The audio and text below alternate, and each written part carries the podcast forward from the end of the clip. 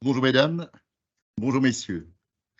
Bienvenue à ce webinaire dédié à l'accroissement des pouvoirs de l'administration fiscale.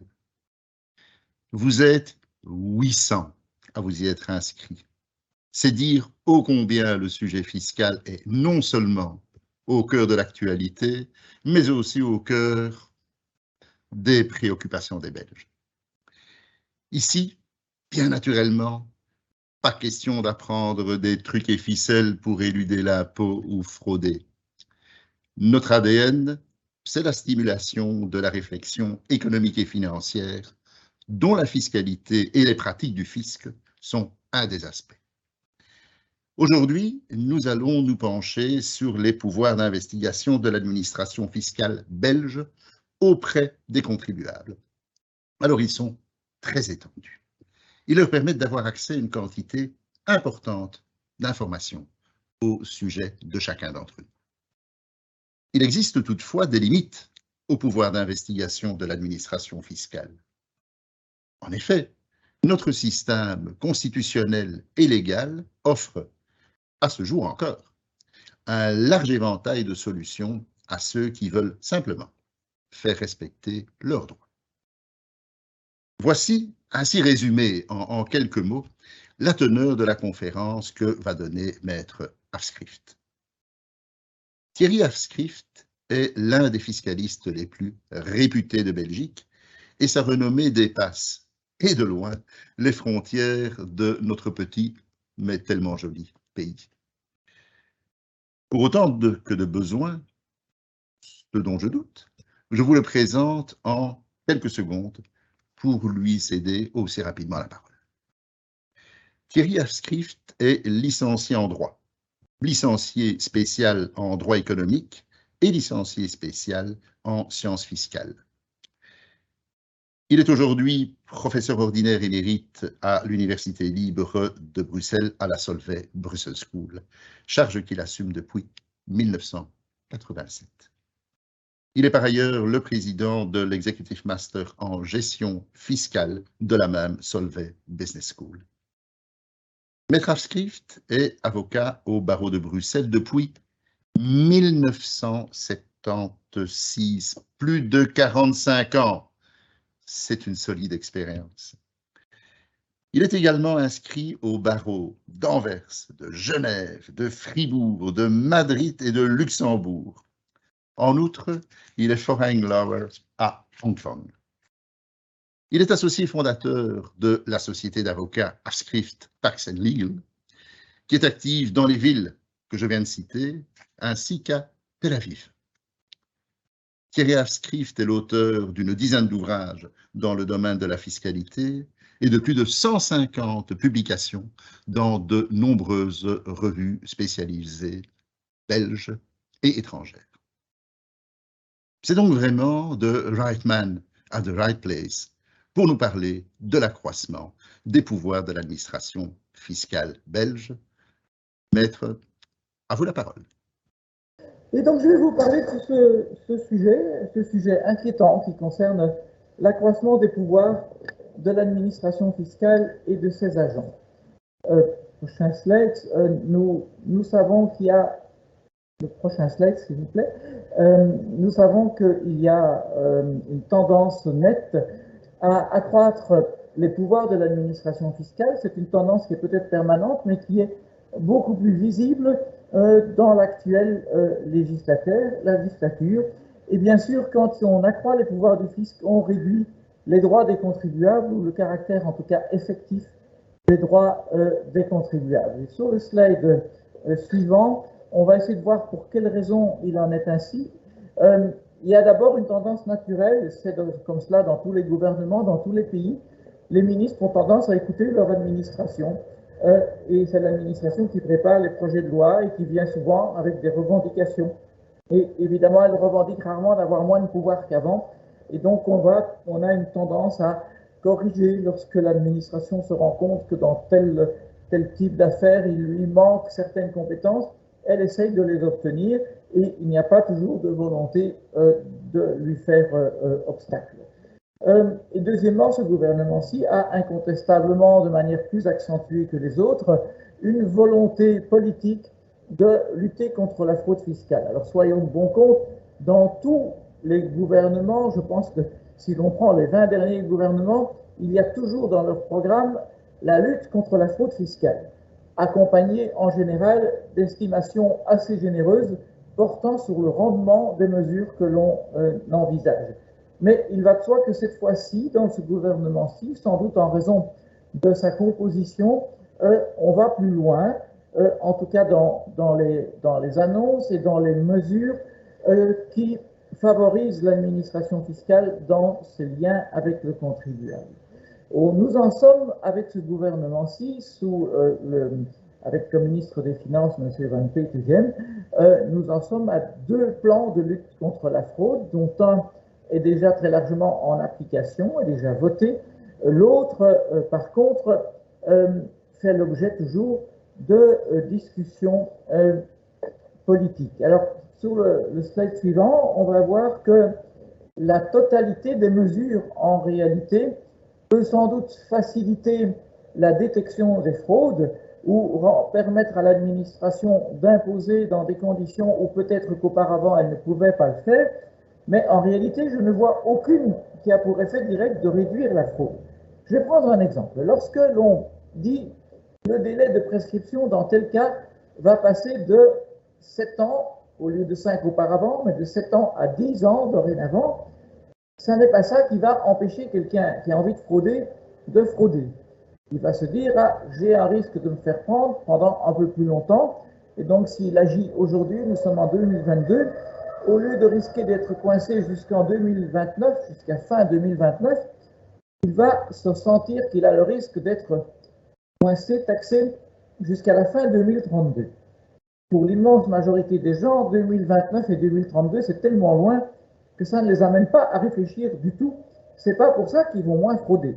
Peut-être qu'on va un petit peu augmenter les recettes en, parce, que parce que ça signifie aussi qu'en 2022, on pourra taxer des revenus de, de 2012, mais ça n'est pas une mesure qui va réduire la fraude ça va peut-être permettre de la détecter et de la taxer, mais ça ne va pas la réduire. Ce n'est pas quelque chose qui empêche le fraudeur euh, d'agir.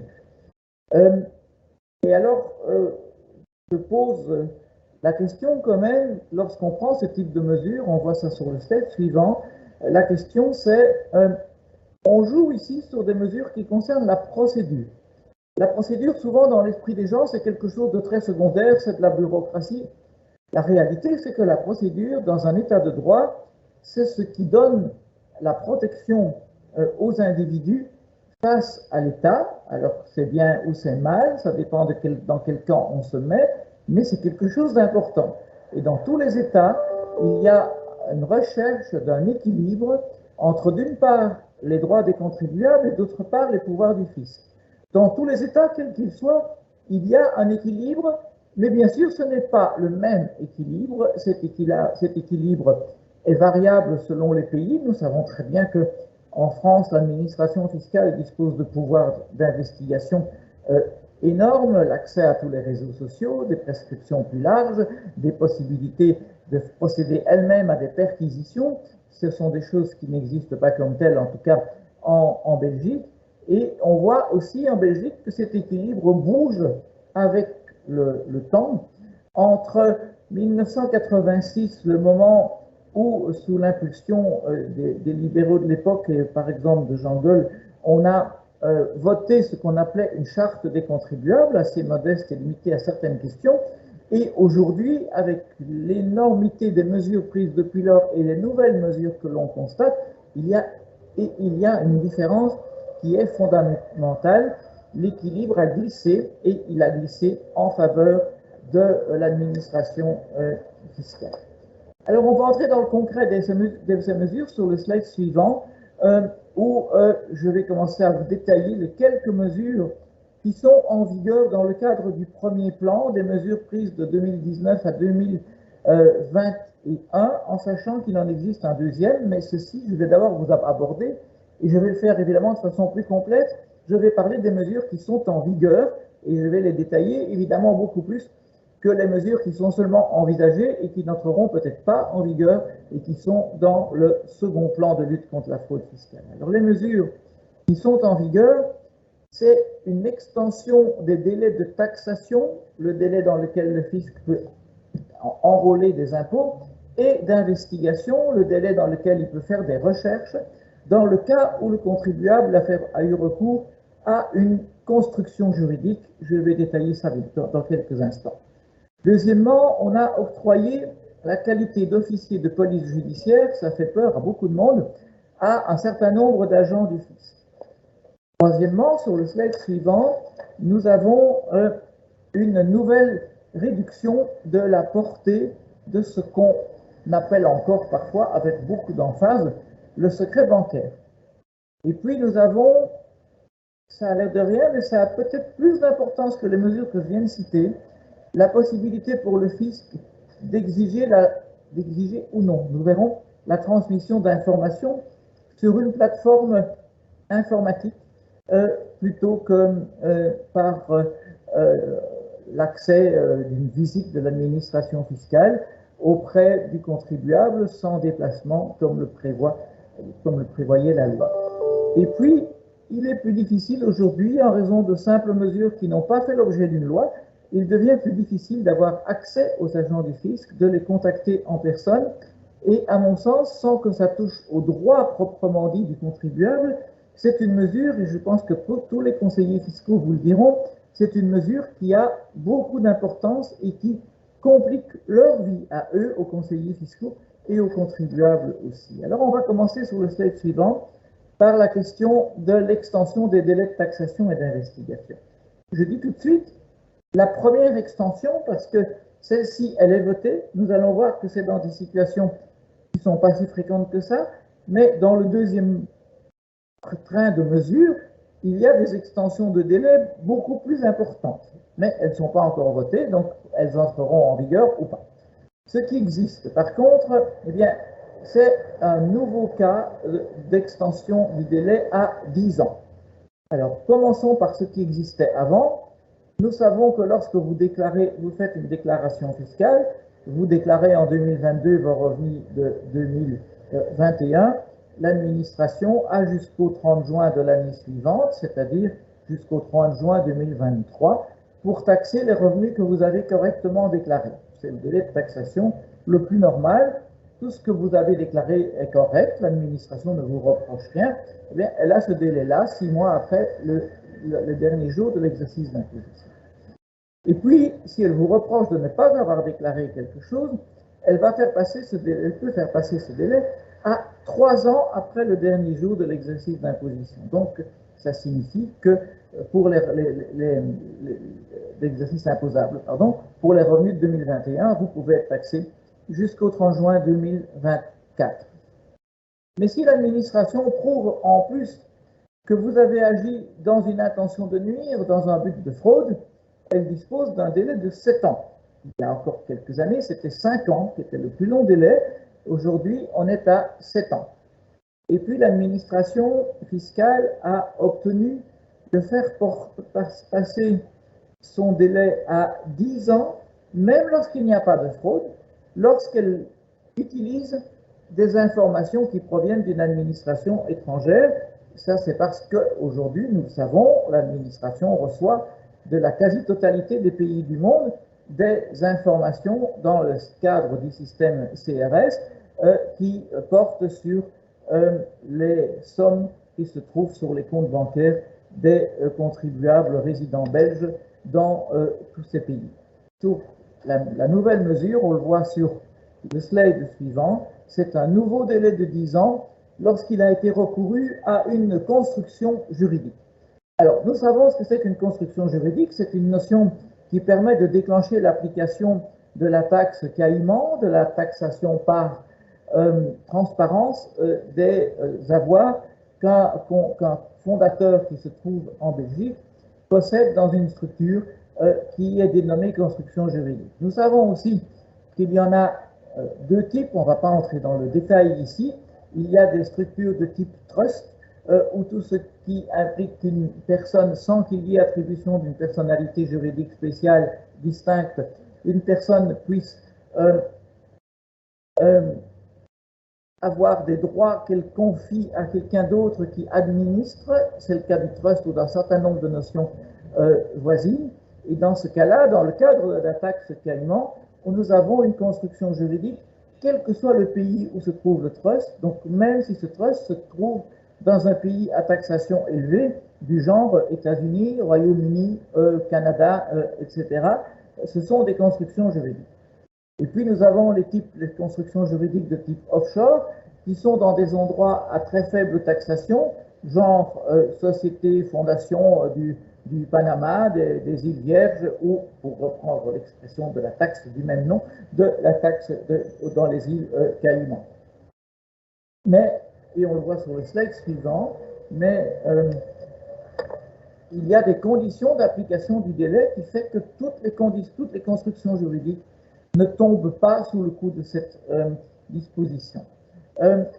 il faut d'abord qu'il y ait une construction juridique. Il faut ensuite qu'elle soit dans une liste des États à fiscalité non pas montante, et une erreur sur le slide, à, fiscalité faible ou, peu élevée, il existe une liste qu'on appelle parfois la liste des paradis fiscaux. Euh, la construction juridique ne tombe sous le coup du délai de, de 10 ans que lorsqu'elle se trouve dans un pays qui est un paradis, qui est un paradis fiscal d'après la législation belge. Ce qui signifie que les trusts qui sont aux États-Unis, au Canada, au Royaume-Uni, qui sont dans un pays à taxation importante, on, peut encore leur appliquer la taxe caïman, mais on ne peut pas leur appliquer le délai de 10 ans parce que ce sont des constructions juridiques, mais elles ne sont pas dans un pays qui est considéré comme un paradis fiscal. Et même lorsque ces constructions juridiques sont dans un paradis fiscal, il y a exception, le délai de 10 ans ne peut pas être appliqué lorsque ce paradis fiscal, mais oui, il y en a, a conclu un traité avec la Belgique prévoyant un échange des informations, euh, c'est-à-dire où l'administration fiscale a ou a eu la possibilité de demander à l'administration du, pays en question des informations. On considère que dans ce cas-là, eh sans doute parce que c'est moins compliqué pour l'administration d'obtenir des informations. Il suffit de les demander à l'administration du pays en question.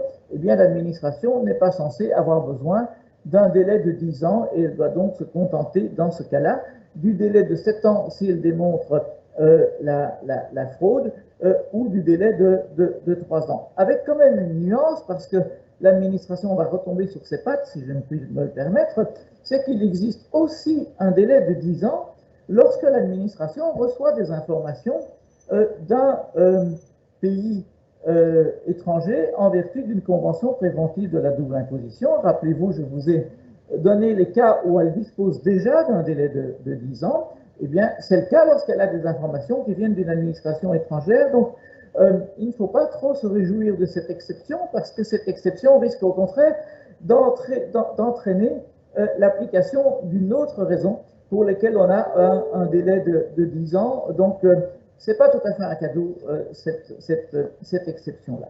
En plus, on le voit sur le slide suivant, euh, il faut, il ne suffit pas qu'il existe une construction juridique. Il faut que le contribuable l'ait utilisée. La loi le dit. Et alors se posera la question, et je reconnais qu'une controverse est possible, c'est quoi utiliser? Prenons un exemple. vous avez euh, une euh, société au Panama depuis 15 ans. Cette société au Panama euh, a des capitaux, des capitaux qui donnent lieu à des revenus passifs, par exemple des intérêts. Tous les ans, vous touchez des intérêts. Vous, vous avez été actif quand vous avez constitué ou fait constituer votre société panaméenne il y a 15 ans. Mais aujourd'hui, est-ce que vous l'utilisez encore? Cette société panaméenne ne fait que toucher les revenus d'un patrimoine qui est à sa disposition depuis 15 ans, et peut-être que vous n'y avez pas touché du tout, et que depuis 15 ans, rien ne s'est passé. Est-ce que le seul fait que la société panaméenne euh, touche encore les intérêts du même patrimoine est une utilisation alors que vous ne faites rien? Il y a des gens qui, parfois, c'est un comble, mais finissent par oublier qu'ils ont euh, une, une, société offshore quelque part, à force d'être discret à son existence, et puis ça joue aussi pour les, les, héritiers qui ne sont peut-être pas au courant. Est-ce qu'on peut dire que simplement parce que la société existe, il y a une utilisation? Je pense que dans 15 ans, nous aurons un bel arrêt de la Cour de cassation qui dira oui ou qui dira, dira non. Mon interprétation, c'est que pour utiliser, il faut être actif. Et donc, si on se borne à, à, savoir qu'il y a quelque part une, une, société ou une fondation qui touche des intérêts, mais ça ne suffit pas pour être actif. Il faut que ce soit une utilisation pendant l'exercice imposable, parce qu'on parle au présent dans le texte, c'est pas qu'on a utilisé euh, un jour. Et puis, il faut que cette utilisation soit faite pour dissimuler l'existence ou l'origine du patrimoine. C'est ce que dit la loi.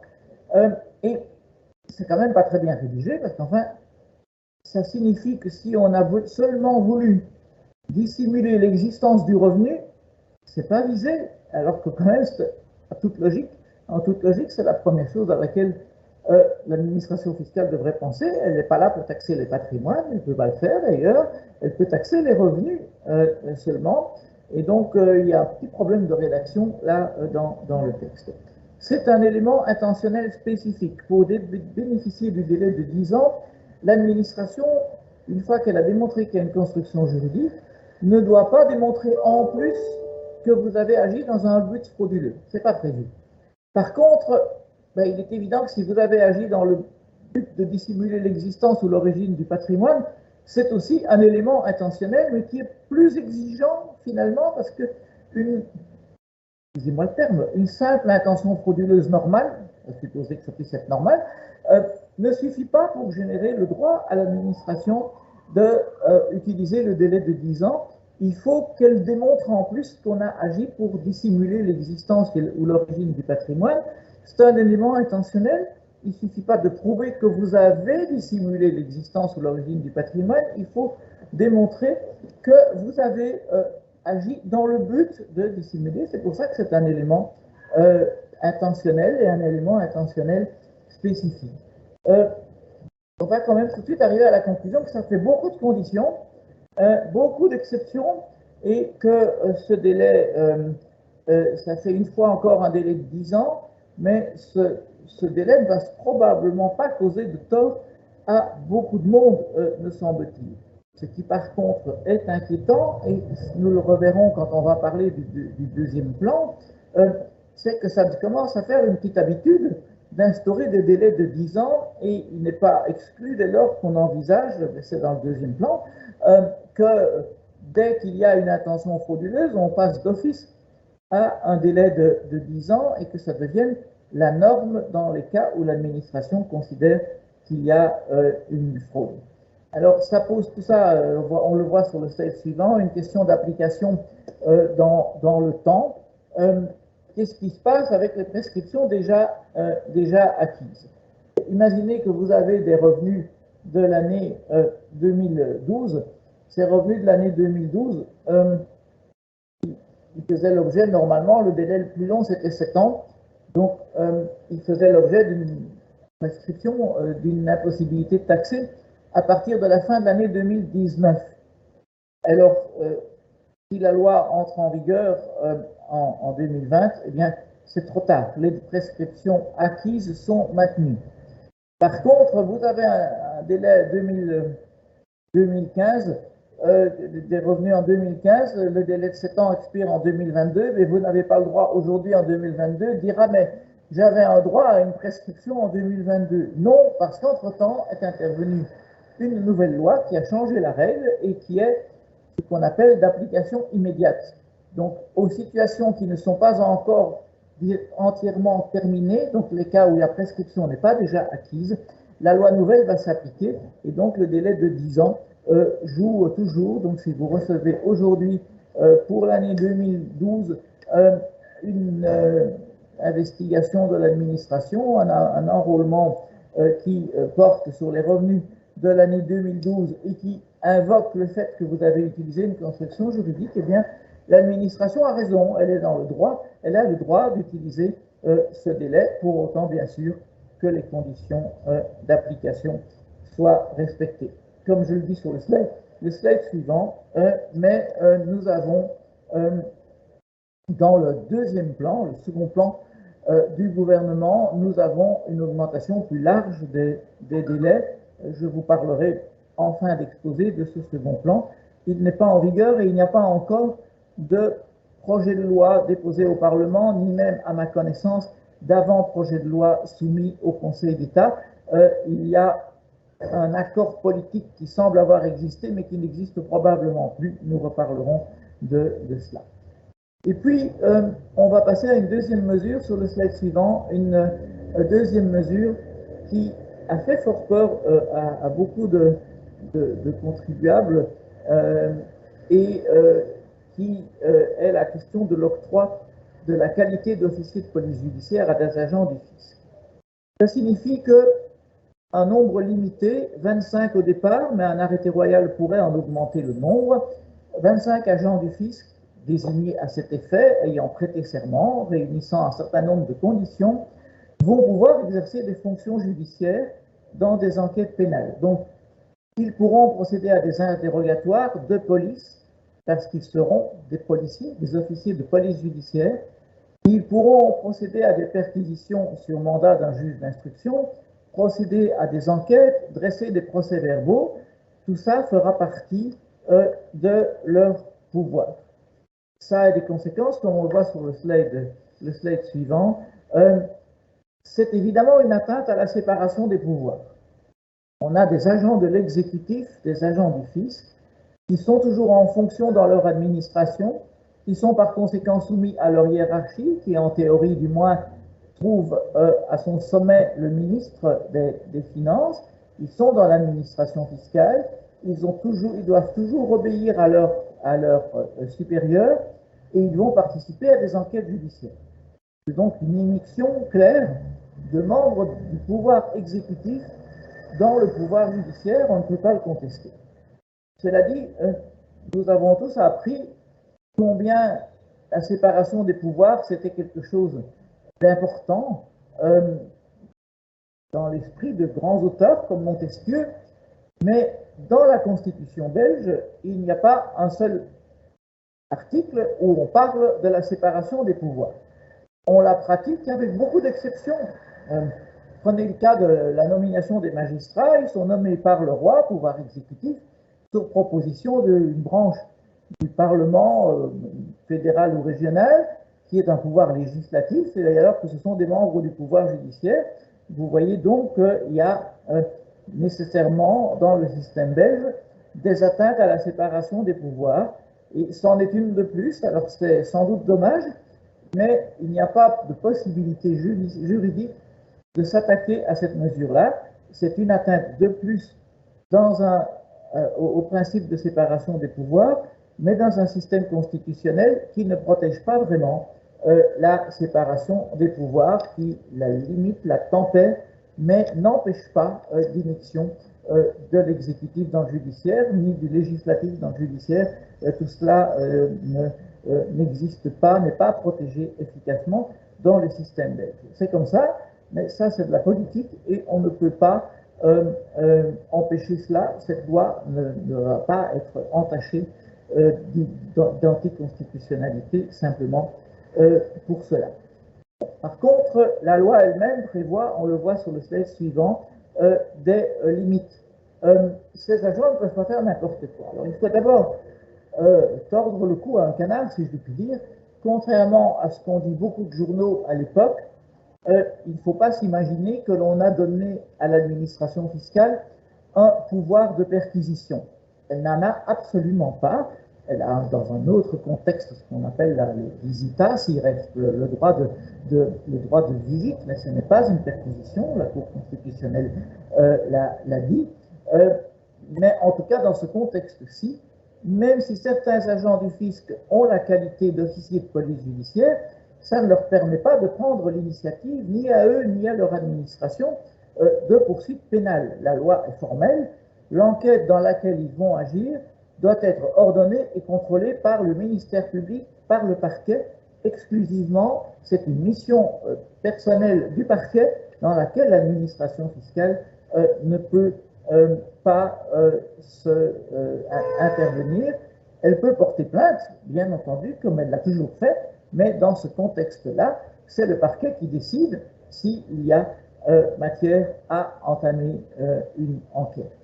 Il y a d'autres limites, on le voit sur le slide suivant, ils ne pourront intervenir que dans le cadre de ce qu'on appelle des motem. Alors, bon, ce sont des équipes multidisciplinaires qui comportent éventuellement des agents du, fisc qui sont des officiers de police judiciaire, mais aussi des membres de la police, de ce que j'allais appeler la vraie police. Donc, ils seront toujours dans une team, euh, une équipe où il y aura aussi euh, des euh, policiers qui ne sont pas des agents du fisc. L'équipe sera nécessairement euh, mixtes et ils ne peuvent agir, c'est un peu logique tout de même, que dans des enquêtes portant sur des faits de fraude fiscale ou de blanchiment. Il y a encore des limites qui sont sur le slide suivant également. Euh, ils ne pourront pas intervenir, si on peut mettre le slide, le slide suivant, euh, dans, ça, pour des affaires judiciaires en lien avec des dossiers dont ils s'occupent sur le plan administratif. Donc, imaginez que euh, nous avons un agent de l'administration euh, fiscale qui est officier de police judiciaire, qui travaille quand même en tant qu'agent à l'administration fiscale, qui s'est occupé euh, d'un dossier concernant un certain monsieur Dupont. Et ensuite, le parquet décide, éventuellement sur plainte de l'administration fiscale, le parquet décide d'ouvrir une enquête pénale sur monsieur Dupont. Alors, on se dira, ah ben, le parquet va demander que dans la team qui va s'occuper de ce dossier, il y ait le même agent, euh, le même fonctionnaire qui, qui, connaît bien le dossier puisque ça est occupé sur le plan administratif. Non. Euh, S'ils s'en occupent sur le plan administratif, ils ne peuvent pas s'en occuper sur le plan judiciaire. Euh, on ne peut pas avoir les deux casquettes à l'égard de, des mêmes personnes. Euh, c'est une garantie, c'est une garantie importante, mais ce n'est pas suffisant. Euh, il suffit que le fonctionnaire qui est chargé de l'enquête sur M. Dupont n'ait jamais rien fait dans cette enquête, mais que son supérieur hiérarchique direct soit le titulaire dans l'administration euh, du, dossier Dupont, et on se trouve dans une situation qui est peut-être pire, parce que nous avons notre officier de police judiciaire qui peut recevoir des ordres d'un agent euh, de, de l'administration fiscale. Donc, les problèmes de ce genre, il peut quand même y en avoir, malgré le fait que la loi s'est quand même préoccupée de fournir un certain nombre euh, de, garanties, mais je pense qu'elles ne sont pas suffisantes pour éviter euh, des abus. Alors, on peut évidemment se dire on va faire confiance aux, agents en question, pourquoi pas bien sûr, mais euh, s'il y en a 25 un jour et qu'un jour il y en a peut-être 50, peut-être que sur les 50, il y en a un à laquelle la, confiance ne pourrait peut-être être moins, moins, moins méritée. Et ce, D'autant plus, comme nous le voyons sur le texte suivant, que la loi explicitement euh, nous dit que les constatations des officiers de police judiciaire, qui peuvent donc dresser des procès-verbaux, constater des faits, ces constatations peuvent être utilisées par l'administration fiscale, éventuellement par le même service qui est celui où travaille notre agent qui est officier de police judiciaire, pour autant que ce ne soit pas la même personne. Alors ça, eh c'est la question que je pose sur le slide suivant, c'est est-ce que cela viole le droit à un procès équitable? Alors je vous ai dit pour la séparation de pouvoir des pouvoirs, il n'y a rien dans la Constitution. Par contre, au niveau du droit à un procès équitable, nous avons l'article 6 de la Convention européenne des droits de l'homme qui prime sur le droit euh, interne belge et qui dit qu'on a le droit d'un tribunal indépendant et impartial on a aussi le principe de l'égalité des armes entre l'accusation et, la défense. Et euh, ça pose quand même une question dans des dossiers de fraude fiscale où le fisc est aussi souvent le plaignant, pas toujours, nous savons très bien que le parquet peut se saisir lui-même de faits de fraude fiscale qui pourrait, euh, pourrait soupçonner dans un cas particulier, mais le fisc est souvent le plaignant, et en plus il a le droit d'être partie civile.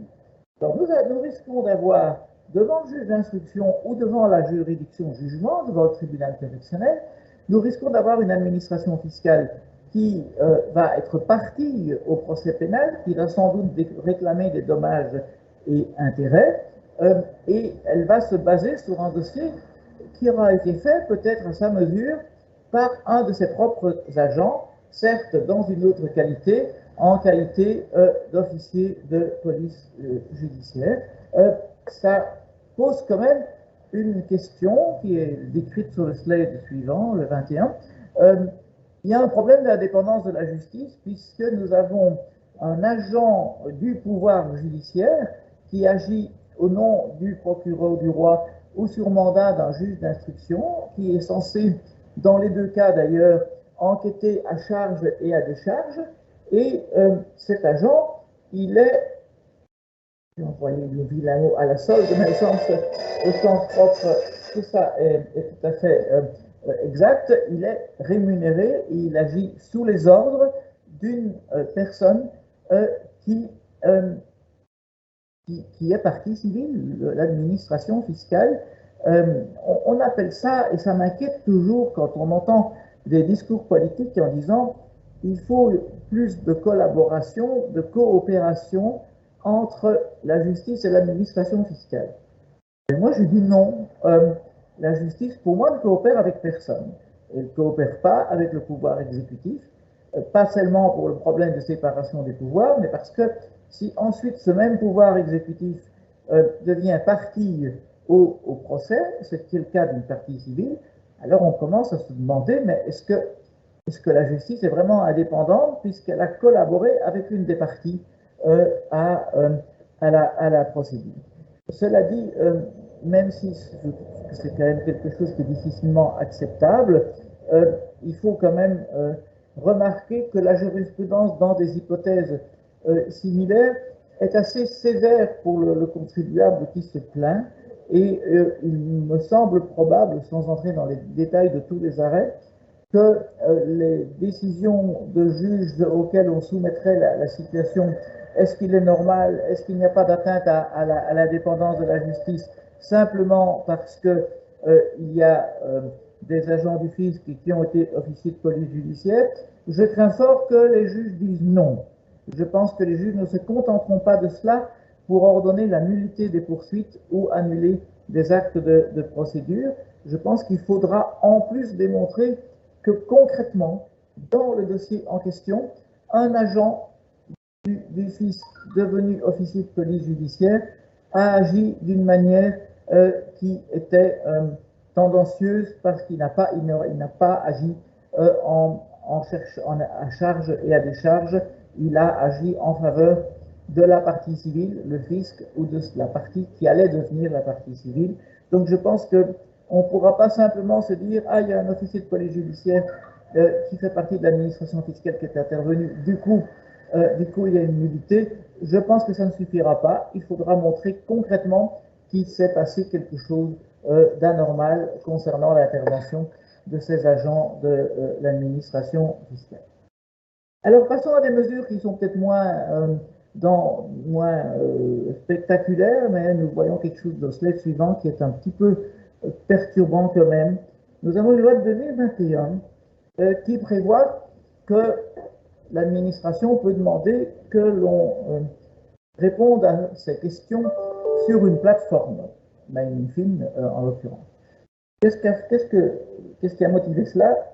Eh bien, c'est le prétexte Covid on sait que le Covid a servi à beaucoup de choses qui vont continuer à durer après, alors que, on l'espère, il y aura peut-être plus de, Covid, ou en tout cas plus de mesures euh, euh, qui empêchent de rencontrer des agents du fisc.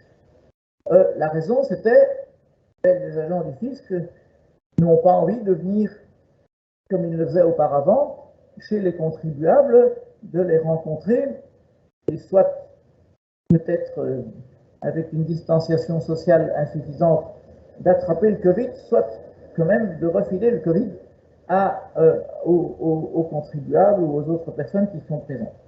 donc, on a dit on va limiter les déplacements de l'administration fiscale. Simplement, euh, l'administration fiscale peut avoir accès à ce qu'on appelle les livres et documents comptables, peut euh, se, faire montrer des, pièces des, documents papier ou informatiques et l'administration euh, euh, fiscale, dès lors, si elle ne vient pas voir chez le contribuable, euh, eh bien, elle va demander qu'on lui transmette ces pièces sur une plateforme électronique. C'est ce que permet la loi de 2021. ça pose quand même une, question parce qu'il y a, nous le voyons sur le slide suivant, une différence importante. si, comme le prévoyait la loi comme unique méthode, il y avait obligation pour le contribuable de communiquer sans déplacement, ce qui veut dire sans déplacement des documents, mais avec déplacement des agents du fisc qui devaient venir les chercher. Le fisc, en général, voit les documents, mais il ne les a pas en main, il ne les garde pas, sauf dans le cas prévu par la loi, mais qui n'est pas le plus courant, où le fisc exige la rétention des documents, c'est-à-dire qu'il dit, vous me les avez montrés, c'est bien, moi je les emmène, je vais bien sûr vous les rendre. Euh, mais ce n'est pas le cas le plus courant le fisc les voit, il prend des notes, euh, éventuellement il se permet le numéro de copie, mais il n'a pas tout un dossier avec ça. Aujourd'hui, nous avons des cas où l'administration fiscale vous envoie un mail en vous disant, ou une lettre en vous disant, veuillez me transmettre toute votre comptabilité sur la plateforme.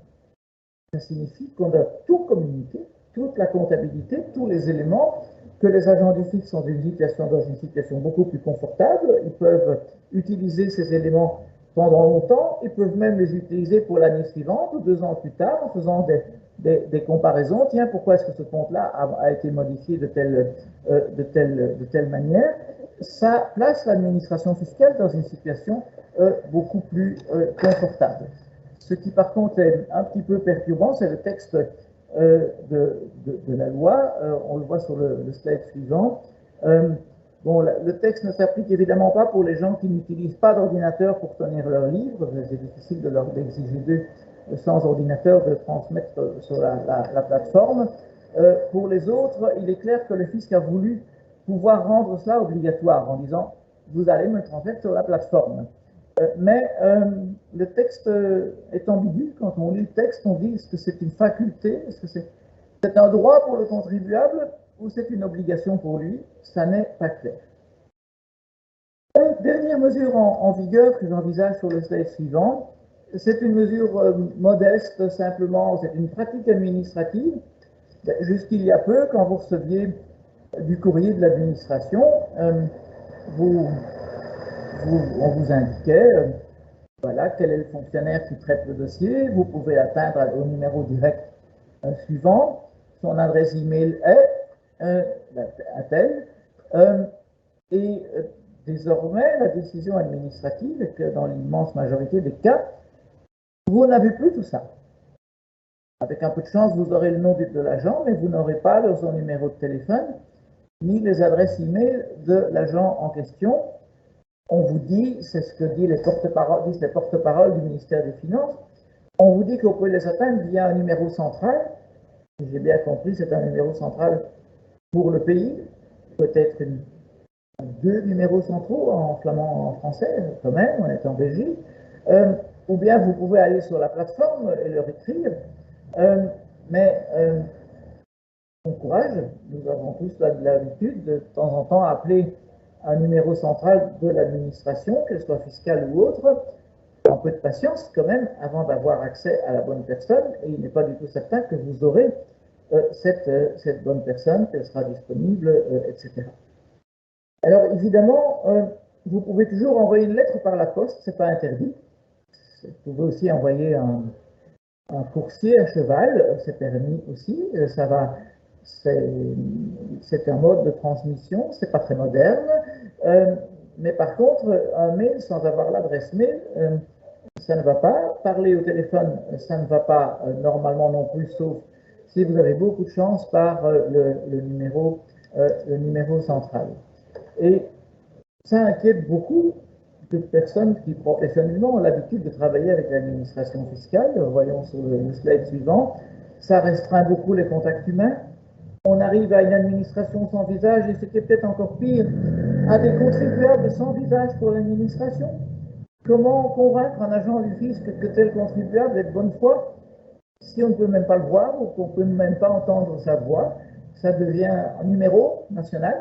Euh, c'est tout. Et, c'est inquiétant parce que nous avons en général dans l'ADN de notre administration euh, fiscale euh, quelque chose que j'ai toujours trouvé très positif, qui était la volonté, dans toute la mesure du possible, de conclure un accord. Euh, la plupart des, contrôles fiscaux sont résolus, heureusement, par des accords, ce qui réduit le contentieux, euh, et, ça correspond un petit peu à cette idée bien belge du, compromis. Euh, on fait certaines concessions, l'administration en fait aussi, notamment sur les questions de fait. Mais comment conclure un accord quand on ne peut pas parler aux gens? C'est extrêmement difficile. il faut s'en rendre compte si vous écrivez une lettre à l'administration fiscale du genre je veux bien faire tomber, laisser tomber la déduction des frais, de restaurant à condition que de votre côté, euh, vous acceptiez mes frais de voiture tels que je les ai déclarés. Situation courante, euh, qui se règle 9 fois sur 10 par un accord amiable. Mais quel est le contribuable qui va oser écrire? Je veux bien laisser tomber les frais de restaurant si il va tout de suite craindre que l'agent du fisc va dire Ah, vous voulez bien laisser tomber les frais de restaurant, mais voilà. Mais évidemment, moi, je ne suis pas d'accord pour le reste. Alors, c'est vrai que ça ne lie pas quand c'est un accord avec un accord conditionnel, mais il n'empêche que euh, commencer à dire je bien laisser tomber ça, euh, ce n'est pas la bonne façon de préparer son dossier si on doit exercer un recours. Donc, la plupart des gens n'osent pas trop pour faire des propositions transactionnels qui peuvent être utilisés par l'autre partie. Ça joue pour le contribuable et ça joue aussi pour le fisc. Si l'agent du fisc dit mais moi je veux bien tout compte fait lui, lui, euh, laisser euh, le bénéfice du doute pour tel, tel, tel point en litige, à condition qu'il s'incline sur tel autre point, est-ce qu'il va l'écrire à un contribuable en sachant que ce contribuable va peut-être utiliser la concession mais ne va pas donner l'accord pour, pour le reste et va se sentir affaibli dans, dans son dossier. Et c'est la raison pour laquelle ben, il n'y a rien qui remplace le contact euh, verbal, parce que on a au moins la sensation, quand c'est verbal, que bon, on essaye quelque chose, si ça ne marche pas, on n'en parle plus, euh, si ça marche, on a un accord et alors on fait un, un écrit. Ça ne risque pas d'arriver beaucoup plus souvent à l'avenir, au contraire, je pense qu'on va compromettre cette possibilité euh, d'arriver à des accords. Donc, on va multiplier les litiges. Qui dit litige dit du travail supplémentaire pour l'administration fiscale. Les agents qui vont travailler à du contentieux euh, ne travailleront pas à établir de nouvelles taxations. Donc, je pense que même du point de vue strictement du tableau de chasse des agents du fisc, je pense qu'à moyen terme, euh, ça va être négatif, cette, cette, mesure. Euh, on, va rendre les, contacts plus euh, conflictuels.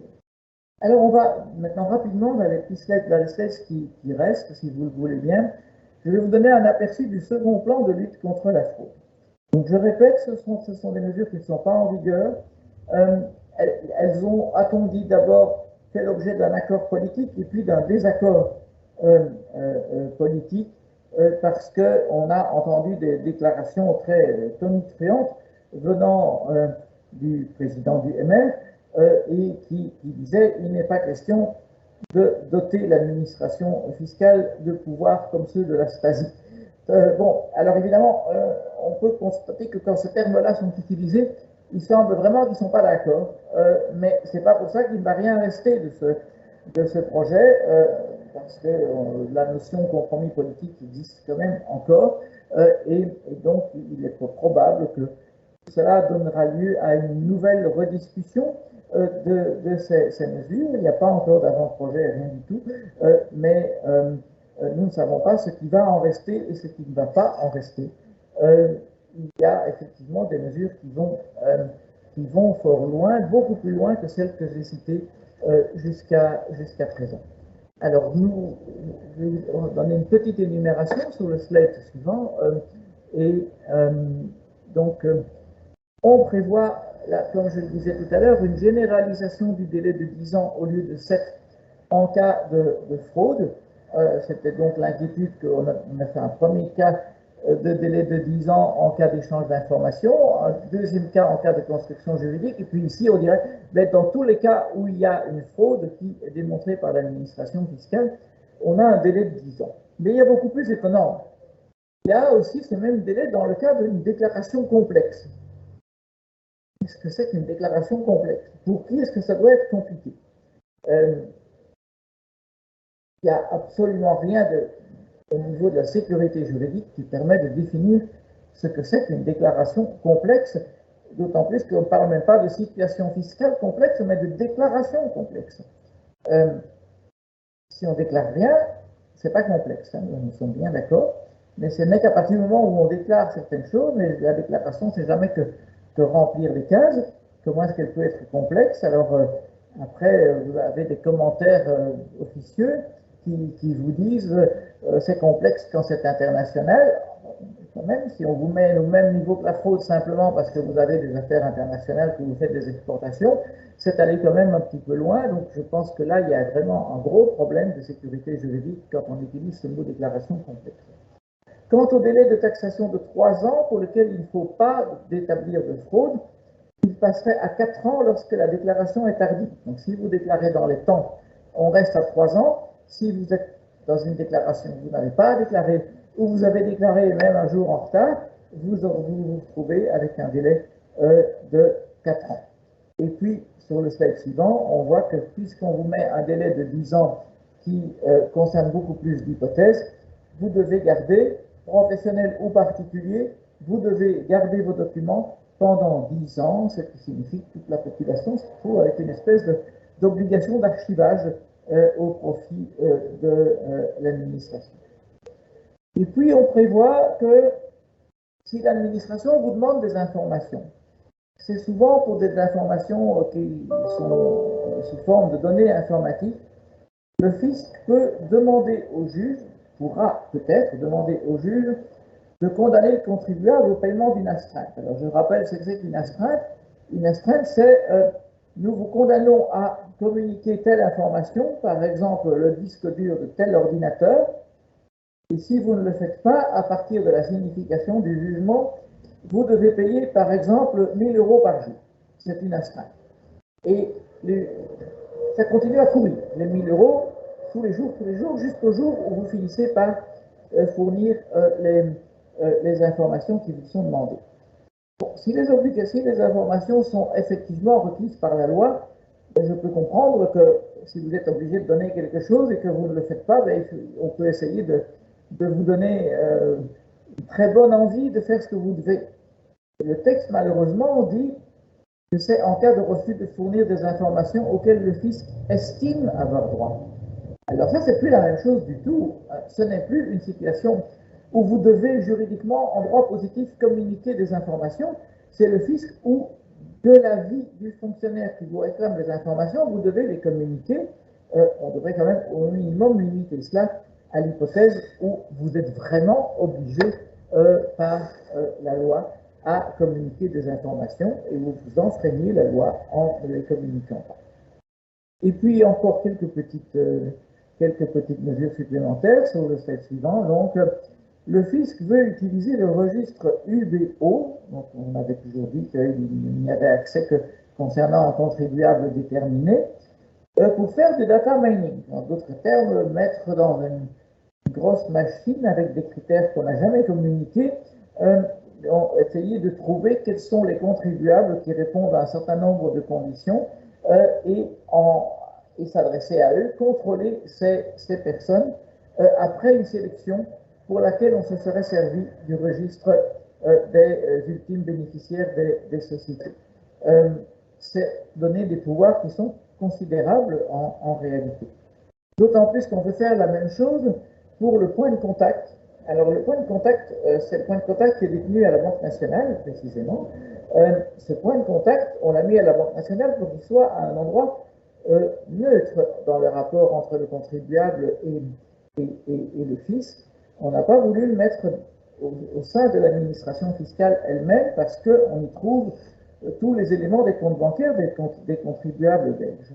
Euh, jusqu'à présent, ça n'est accessible par le fisc que pour un contribuable déterminé et si les conditions sont respectées, euh, là, on voudrait aussi que ça puisse servir à du data mining. Et puis, enfin, on veut étendre la liste des pays à fiscalité faible ou inexistante, pour donc en ajouter quelques-uns. Ce sont des intentions, pas encore des, projets, et puis on peut maintenant arriver ah, j'espère ne pas trop avoir dépassé le temps, euh, le temps qui m'était imparti, euh, on, arrive à, à des conclusions. Euh, ces conclusions, c'est qu'on est clairement dans une situation où les pouvoirs de l'administration ont tendance à être approfondis, à être plus importants. Et je dirais que dans un contexte plus large, ça ne concerne pas que l'administration fiscale. Euh, nous voyons ça dans tous les domaines. On a une tendance à renforcer l'État dans d'autres législations, on renforce les pouvoirs de la police, d'autres euh, euh, fonctions, étatiques, et ça peut amener à se poser des questions. Est-ce que nous ne sommes pas tout doucement en train de nous placer dans une situation de société de surveillance? Ce sera peut-être l'objet d'une certaine vigilance nécessaire. Voilà. Je vous remercie. Désolé d'avoir dû commencer en retard à cause de soucis techniques, mais voilà, nous sommes au bout de cet exposé. Merci maître pour cet exposé extrêmement intéressant. Décidément, la fiscalité est toujours un, sujet évolutif et, controversé. Alors, nous avons reçu des, questions, elles sont nombreuses, hein, vous, vous, en doutez. Euh, je vais en pêcher euh, quelques-unes et vous les soumettre. Alors, tenant compte à la fois de la mondialisation et de la digitalisation, qui permettent aux fraudeurs d'optimiser leurs activités. Est-ce qu'il n'est pas en fin de compte normal que les possibilités de l'administration s'adaptent également À ça, je crois, euh, effectivement, moi je suis tout à fait d'accord que l'administration puisse aussi euh, utiliser euh, des méthodes qui sont plus développées. C'est pour ça qu'on a bien veillé à équiper l'administration fiscale, on ne l'oblige pas à utiliser des bouliers compteurs, elle a techniquement droit d'utiliser euh, les, mêmes, euh, les, mêmes techniques que, nous, euh, les, les, contribuables. Par contre, est-ce que cela justifie que, par exemple, c'est une mesure qui existe déjà depuis longtemps, cela, mais qu'elle puisse avoir accès d'office à tout ce qui se trouve dans votre ordinateur?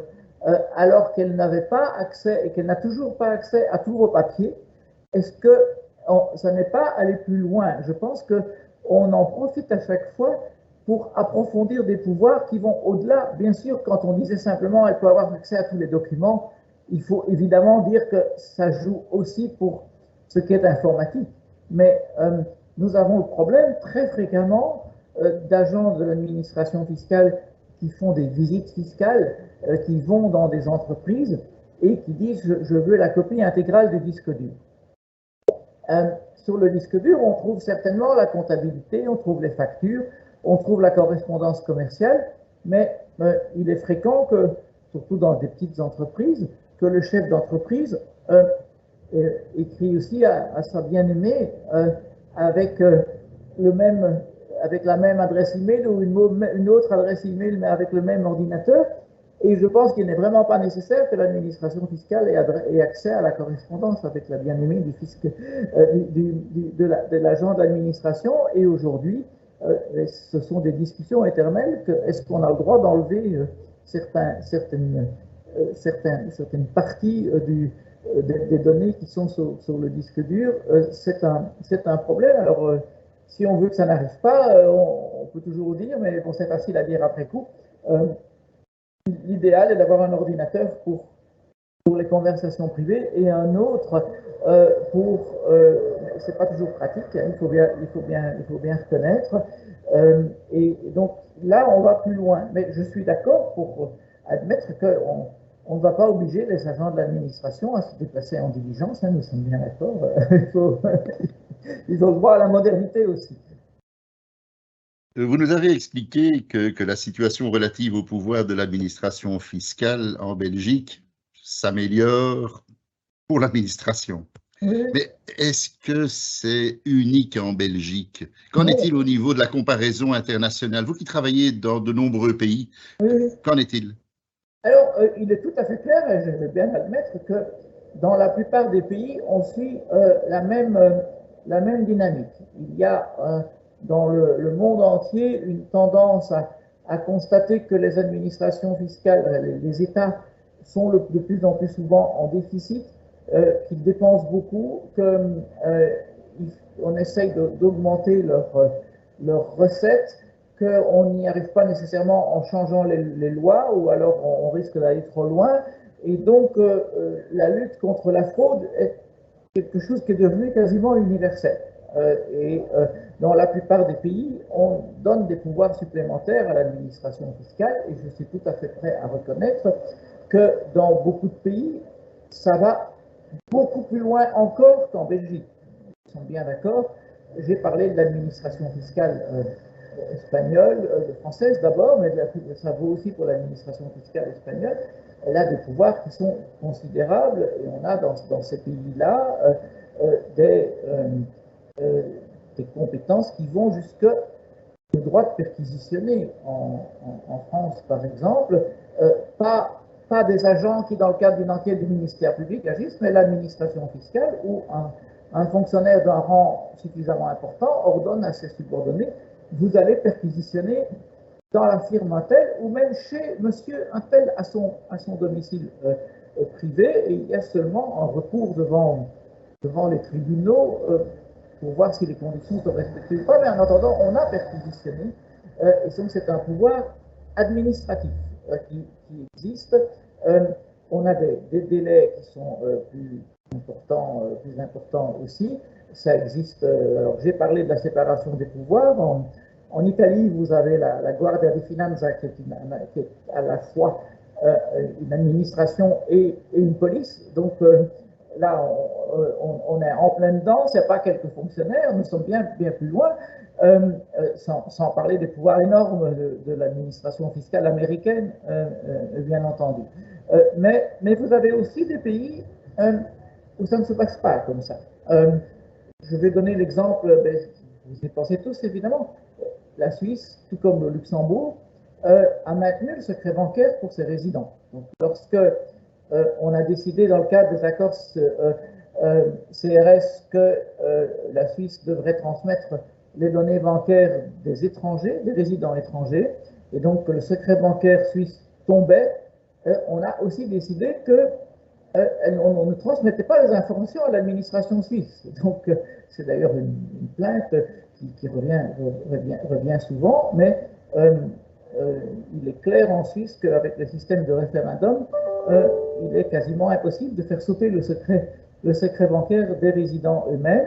Et nous avons des mesures semblables au, Luxembourg. Ce sont aussi des pays où il est inimaginable qu'il y ait des mélanges entre les activités euh, des agents du fisc et, euh, et, de, la police. Ce sont des, données tout à, fait, tout à fait différentes. Donc on voit qu'il y avait quand même il y avait d'autres possibilités, mais je ne suis pas en train de dire, et très loin de là, je ne suis pas du tout en train de dire le, le, le, pays, la Belgique est le, pays où les contribuables sont le plus maltraités sur le plan de la procédure. C'est vrai quant à l'importance au niveau des impôts, je pense que c'est vrai, mais au niveau de la procédure, au niveau des droits des, contribuables, il y a une évolution qui, risque d'être dangereuse, mais cette évolution, euh, elle la même dans les autres pays. Ce à quoi je réponds habituellement, on n'est pas obligé de suivre le mauvais exemple. ok, une bonne nouvelle ça. Euh, une question technique. En cas de fraude avérée, est-ce qu'il n'y a pas un risque pénal derrière qui, lui, en fin de compte, ne, s'éteint pas ou s'éteint ou s'éteint bien plus tardivement? Alors oui, euh, bien sûr, s'il y a une fraude, euh, avérée, il y a, il, y a une, il y a des risques pénaux. il faut pour ça qu'il y ait une enquête pénale, enquête pénale qui est ordonnée par le ministère public et qui, que l'administration fiscale peut même provoquer euh, en se constituant partie civile.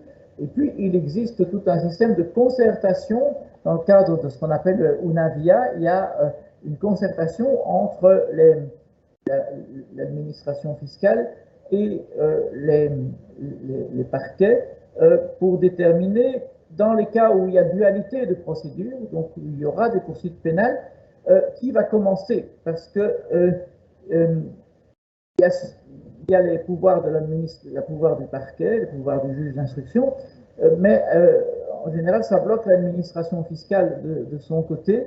Et donc, euh, on va déterminer qui va commencer. Est-ce que c'est le fisc qui va commencer à taxer ou est-ce que c'est le parquet qui va commencer à enquêter? Ce sont des accords qui existent et donc le risque pénal existe évidemment.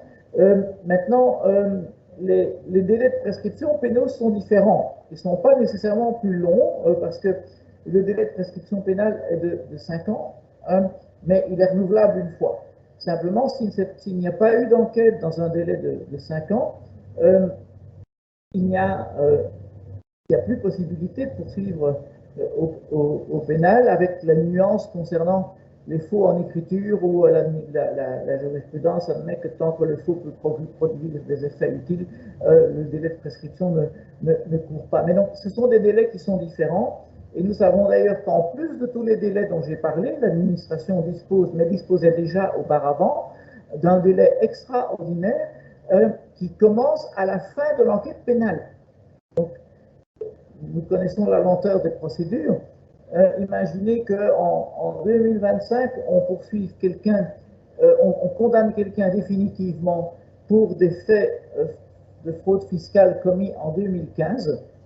L'administration fiscale dispose à ce moment-là encore d'un nouveau délai pour poursuivre, si je puis dire, et, et, donc elle peut encore taxer encore beaucoup plus tard que, cela, et, ça, c'est quand même on arrive très très très très loin, euh, mais on est dans le cas où il y a du pénal aussi.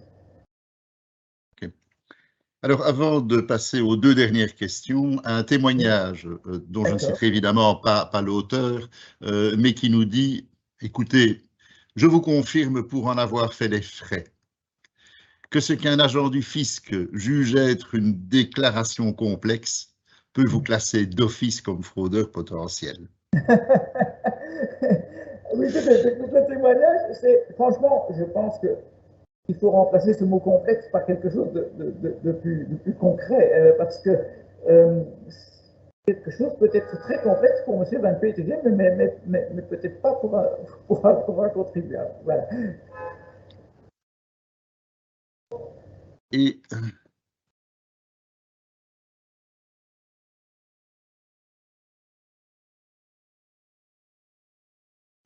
Alors, j'avais vu une question, mais qui vient de disparaître de, euh, de mon écran.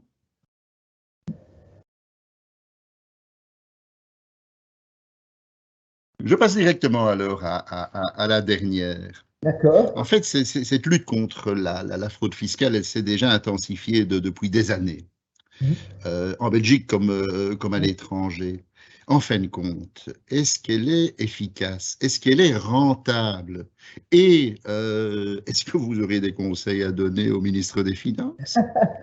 Écoutez, euh, ce qui rend la fraude rentable, c'est le fait que les impôts sont très élevés.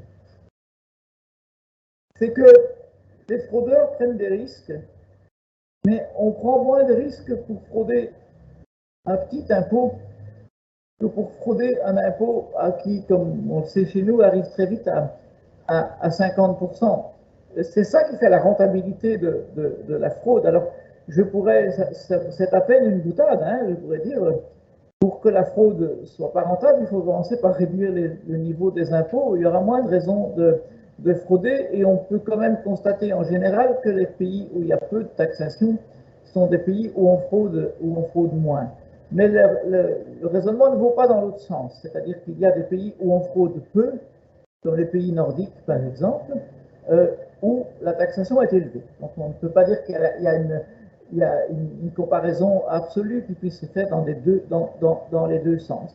Euh, je crois quand même, par contre, qu'il euh, y a plus de fraude dans les pays où il n'y a pas de confiance entre l'État et, les citoyens euh, et, de ce point de vue-là, je pense que la Belgique est mal placée, elle est très mal lotie à ce, niveau-là, euh, euh, parce qu'on voit qu'il y a de moins en moins de, confiance entre, entre l'État et, et, les, et, les, contribuables. Et je trouve que de ce point de vue-là, la petite mesure qui est d'enlever les numéros de téléphone des agents du fisc et, et, euh, et, leur, adresse email va euh, réduire encore les, contacts. moi, je, voyons quand même souvent des agents des fisc, je trouve que la plupart sont, sont des gens tout à fait, euh, tout à fait corrects qui font leur métier. Ils sont là pour, pour établir des, des, impôts et pas pour casser les gens. Ils le comprennent très bien.